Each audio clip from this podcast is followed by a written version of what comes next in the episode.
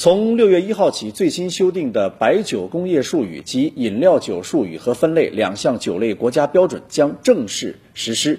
这两项新国标有哪些重要的变化？它的实施又会对白酒企业和市场产生什么样的影响呢？我们来看记者的调查。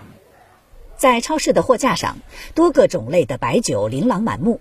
如果仔细查看配料表，内容也是多种多样。记者了解到。和目前不同，即将实施的新国标明确，白酒必须以粮谷为主要原料。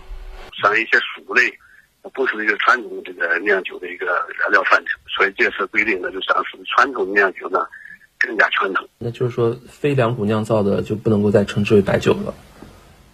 哎，对，就不能归在白酒这类，对吧？除了主要原料必须是稻谷、小麦、玉米、高粱、大麦、青稞等粮谷，新国标还要求，即便生产工艺中需要添加部分食用酒精，也必须使用粮谷酿造的酒精。食用酒精的生产效率高，生产成本低，那么用它来代替一部分白酒原酒，用于白酒生产中呢，呃，可以降低白酒的生产成本。但是食用酒精本身纯度高，香气微弱。据介绍，过去为保证白酒的香气和口感，企业可以通过添加食品添加剂进行修饰，而新国标则明确，白酒不得使用食品添加剂，同时将所有添加食品添加剂的调香白酒归属为配制酒，与白酒类别明显区分开来。